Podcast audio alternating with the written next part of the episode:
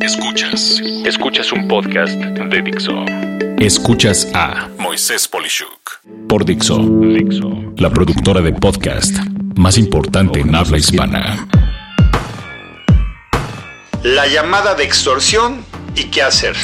El crimen organizado está a todo lo que da. Y con esto de estar eh, perdiendo gente del gobierno que ya se quedó sin empleo, lo único que puedo pensar es que muchos se irán por un camino más fácil, lamentablemente. Y bueno, las llamadas de extorsión están en su apogeo y siendo importante esto, quiero darte algunos consejos contra este mal que sigue haciendo mucho daño. Aquí algunas recomendaciones de qué hacer a manera de lista. 1. No contestar el teléfono. Esta gente sabe enganchar a sus víctimas con mensajes alarmantes, sea que tienen a un miembro de tu familia, sea que detuvieron a alguien y lo tienen sin poder comunicarse, sea que tienes un problema legal, fiscal, y te detuvieron y necesitan dinero rápidamente para ayudarte, etc.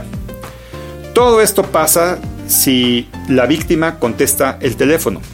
Si es en el hogar, típicamente, ¿quién está durante el día? Bueno, pues la gente que va a trabajar contigo, tal vez como servicio, sirvientas, mozos o gente mayor. Y bueno, esta gente ama iniciar su fraude con personas precisamente muy vulnerables eh, por tal efecto. De ahí que la primera instrucción es nunca, nunca, nunca contestar el teléfono. Usa cualquier esquema de grabadora o contestadora digital para que el que quiera te deje un mensaje. Ya lo puedes escuchar y decidir. Por igual, un identificador de llamadas puede ser importante para el registro de quién te llama y tener una bitácora de teléfonos no conocidos con el fin de investigarlos y pues tomar tus precauciones. Punto 2. Si contestaron el teléfono estas personas, pues tratarán de envolver a la víctima, creando un sentimiento de urgencia y por igual prohibirte buscar a la persona de la que están haciendo referencia que tiene un problema. Muy probablemente te den datos que pueden ser ciertos, pero si los ves con cuidado, son fácilmente obtenibles. Por ello la idea es escucharlos sin enfrentarlos. Fingir que no se escucha, colgar y marcarle a la persona afectada rápidamente para ver que te conteste. Al hacer contacto, sabrás que todo fue falso. Si no lo localizas, no pierdas la calma. Esta gente puede saber que tu ser querido está en un lugar con poca cobertura y por eso es importante que se sepan los itinerarios de tus seres queridos. Si es por ejemplo la escuela, puedes llamar a la dirección y pedir que te indiquen si todo está bien con la persona que te dicen que tienen en su poder. Punto 3. Reporta el teléfono del que te han marcado y sé cuidadoso de que en caso de volverte a marcar, no les des información adicional, como tu celular, la dirección del domicilio, los nombres, los trabajos, etc. Punto 4. Ten en cuenta que estas personas tratarán de infundir miedo.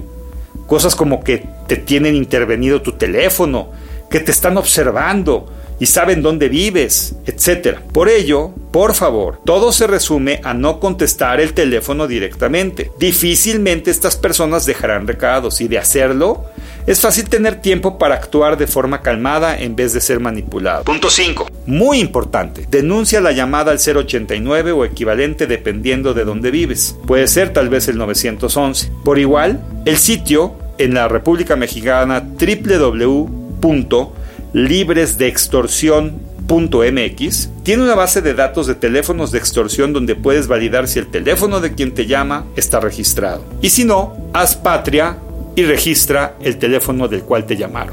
Escuchas a Moisés Polishuk. Como conclusión puedo decirte que es una lástima que se tenga que caer en este tipo de recomendaciones, pero estos delitos han crecido exponencialmente, por lo que la prevención puede evitarte pasar un mal rato e impedir que estas personas tengan su negocio tan fácil. Soy Moisés Polishuk y agradezco que me hayas escuchado. Hasta la próxima. Dixo presentó a Moisés Polishuk